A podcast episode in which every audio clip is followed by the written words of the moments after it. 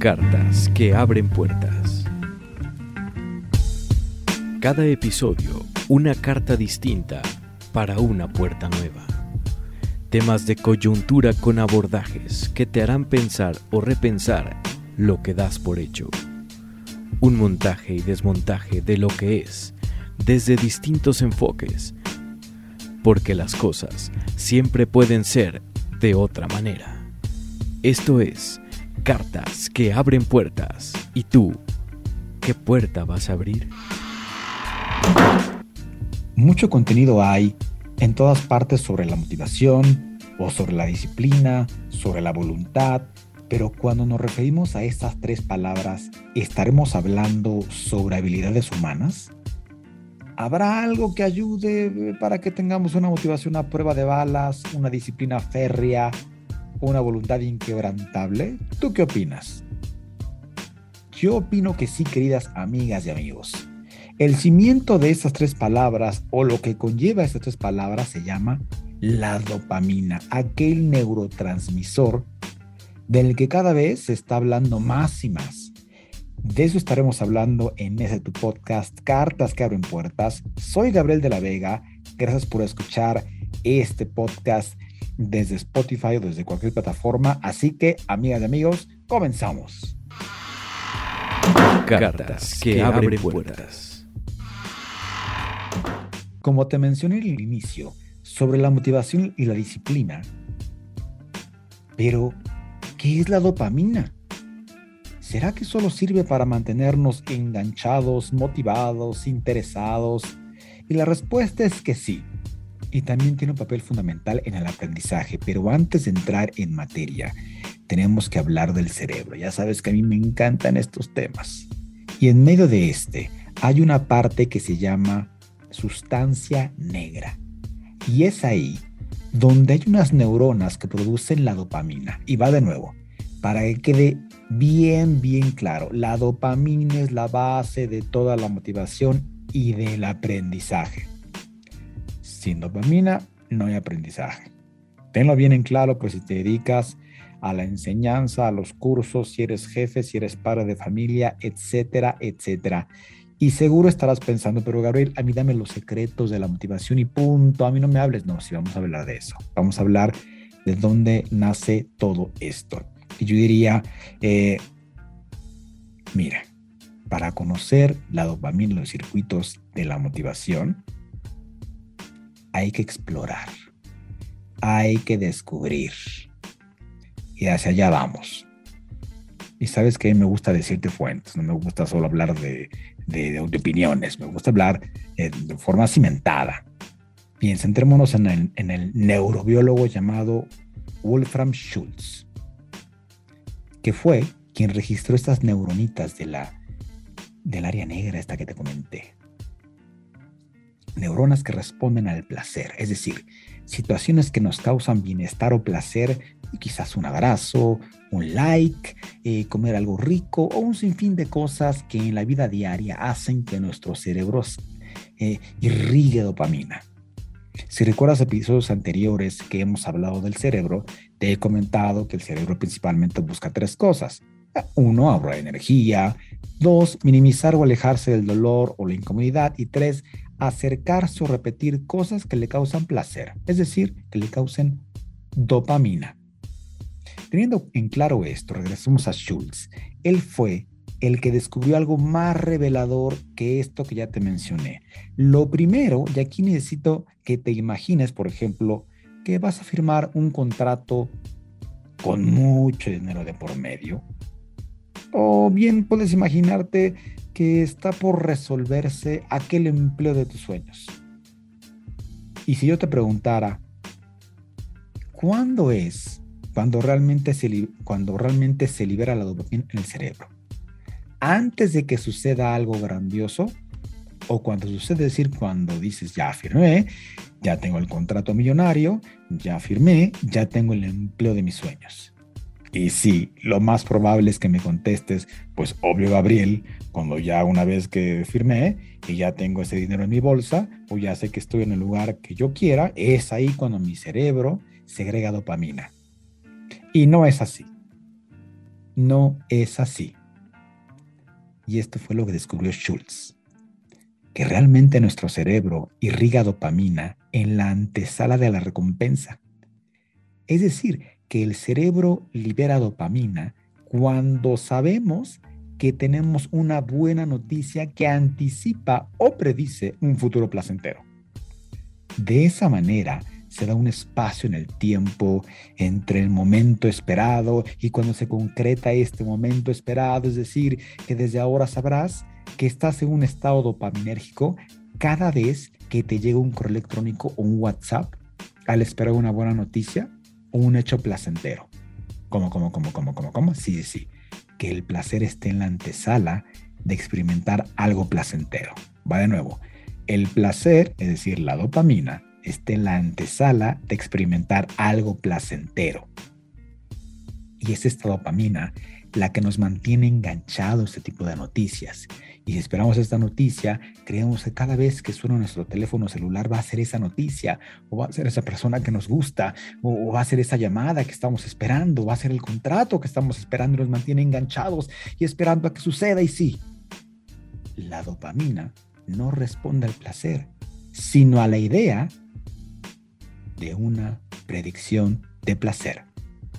En resumen, anticipar una situación de placer es lo que hace que nuestro cerebro se llene de dopamina o motivación.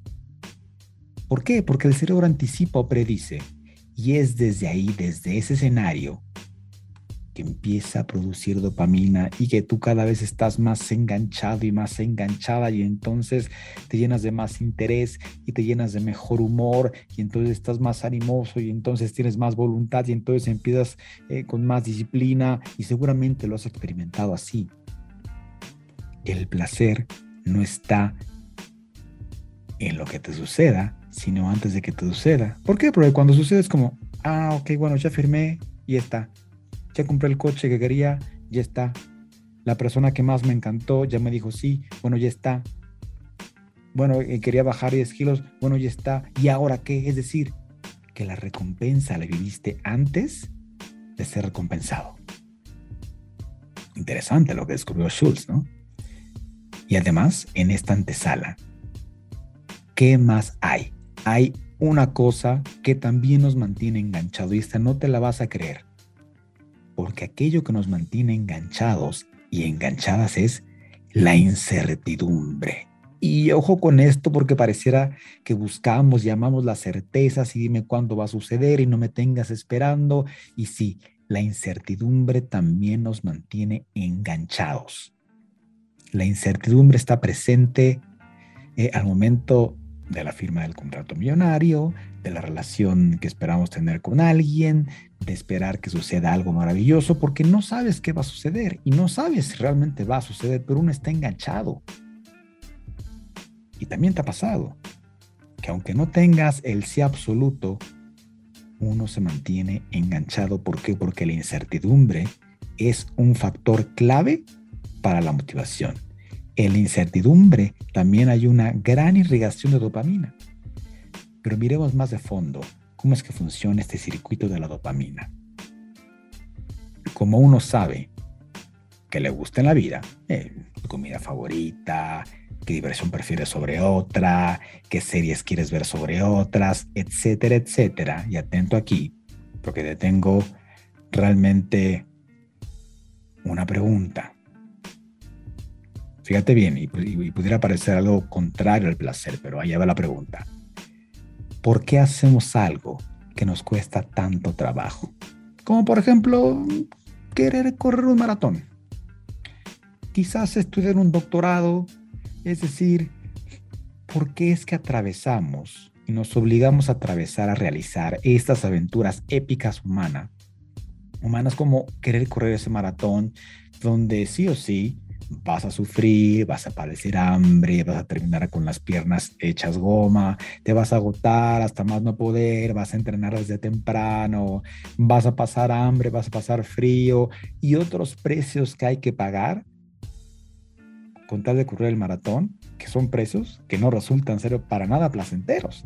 Y a pesar de ese caminar en contra de la corriente, seguimos teniendo combustible vital para que al otro día repetir la misma rutina, despertarse temprano, comer a tus horas, dormir a tus horas, correr este maratón y entonces buscar un kilómetro más. Y pareciera ser que este esfuerzo y sacrificio también tiene que ver con el mantenernos enganchados. Y me dirás, sí, Gabriel, ya sé, pero pues hay personas que le pagan, que les pagan por correr maratones que ganan dinero sobre esto. Obvio que a estar motivadas. Pero quiero que pares un poquito porque también me refiero a, personas como tú y como yo, que no nos pagan por correr maratones o que no nos pagan por, por, atravesar estas, estas proezas humanas y aún así sostenemos estos comportamientos. Queremos vivir estas aventuras épicas y sin retribución aparente. O sea, fíjate lo loco. Es aquí donde se juntan dos factores claves el circuito de la dopamina. El primer factor, lo que ya te mencioné, la incertidumbre. Es decir, en ese tipo de aventuras no sabemos y no hay certezas de que lo consigamos. Es decir, tú quieres correr un maratón, pero no sabes si vas a lograrlo. No sabes si vas a llegar, si vas a cruzar la meta. No es seguro. Y mucho menos después de pasar el kilómetro 32. No hay garantía de éxito. Pero ¿por qué seguimos preparándonos? ¿Por qué todas las cosas en la que la vida, en, la que en la vida nos ponen un, destino incierto, nos estimulan más que aquellas cosas ciertas o más fáciles? Y ahora quizás eh, te haga sentido, un sentido diferente, digamos. Eh, como cuando te dicen, no, no vas a poder. Ah, te vas a morir de hambre si estudias eso o si ejerces eso. No, eso no es para ti, a ti te conviene otras cosas mejores.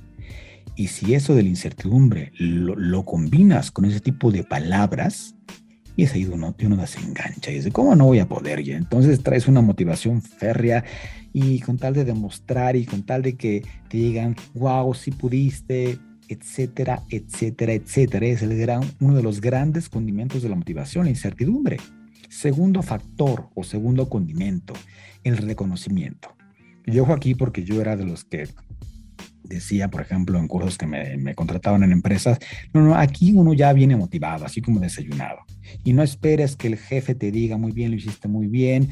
Fíjate que, eh, ojo con esto, porque según lo que descubrió Schultz, y ahora yo digo, wow, tiene razón, el reconocimiento de alguien, el escuchar todo ese esfuerzo que hiciste, a mí me vale o yo lo valoro,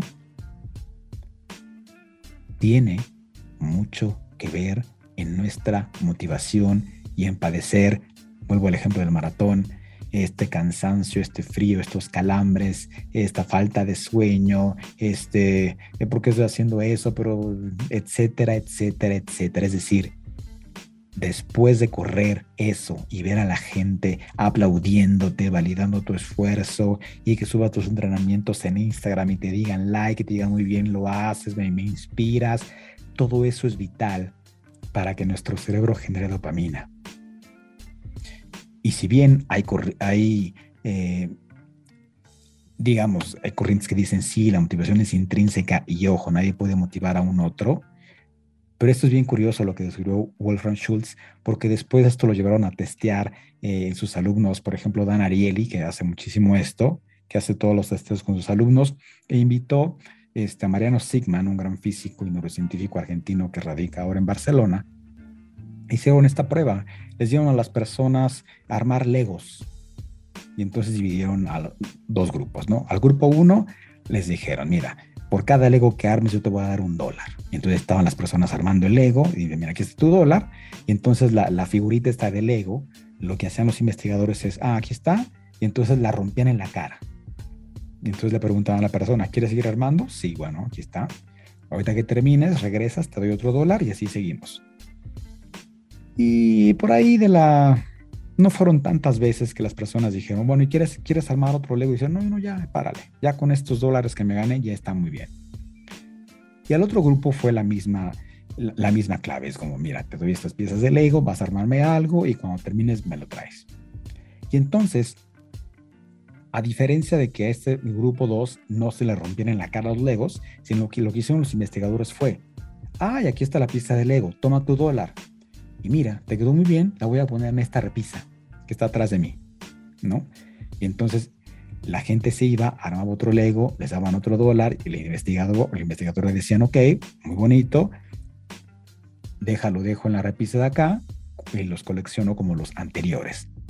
Y resultó ser que las personas se enganchaban más, ¿no? Cuando les reconocían o valían su trabajo. ¿Por qué te digo esto? Es vital porque si tú te dedicas a la educación, o lideras personas, o eres padre de familia, o tienes contacto con personas, es vital que reconozcas el esfuerzo, no el talento, el esfuerzo. Y cada vez que tú le hagas sentir a un otro o a una otra, me vale lo que hiciste, es decir, para mí tiene valía, o está padre, lo reconozco, eso tiene un gran poder en la motivación de las personas. Es decir, que tú puedes contribuir en la dopamina que las personas puedan generar. No solo la incertidumbre, sino también el reconocimiento. Y fíjate qué bonito. Y fíjate qué bien se siente. Y imagino que tú has renunciado a muchísimos empleos donde quizás te pagan bien, ¿no? Como el, ejemplo del dólar.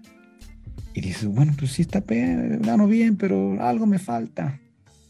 Y te dirás, y regreso al ejemplo del maratón o de los deportistas de alto rendimiento, que les pagan muy bien. Y dirás, ¿y por qué yo lo veo en la televisión? ¿Y por qué yo lo veo compitiendo y sin ganas y hace muecas? Bueno, yo con ese dinero yo haría, no sé, me comería el mundo, pero no estaría desmotivado, no estaría protestando por todo, estaría disfrutando. ¿Y no será por ahí que les hace un poco falta de reconocimiento? O quizás un poquito más de incertidumbre o ver que el camino todavía está algo incierto. Y yo diría que va más por ahí.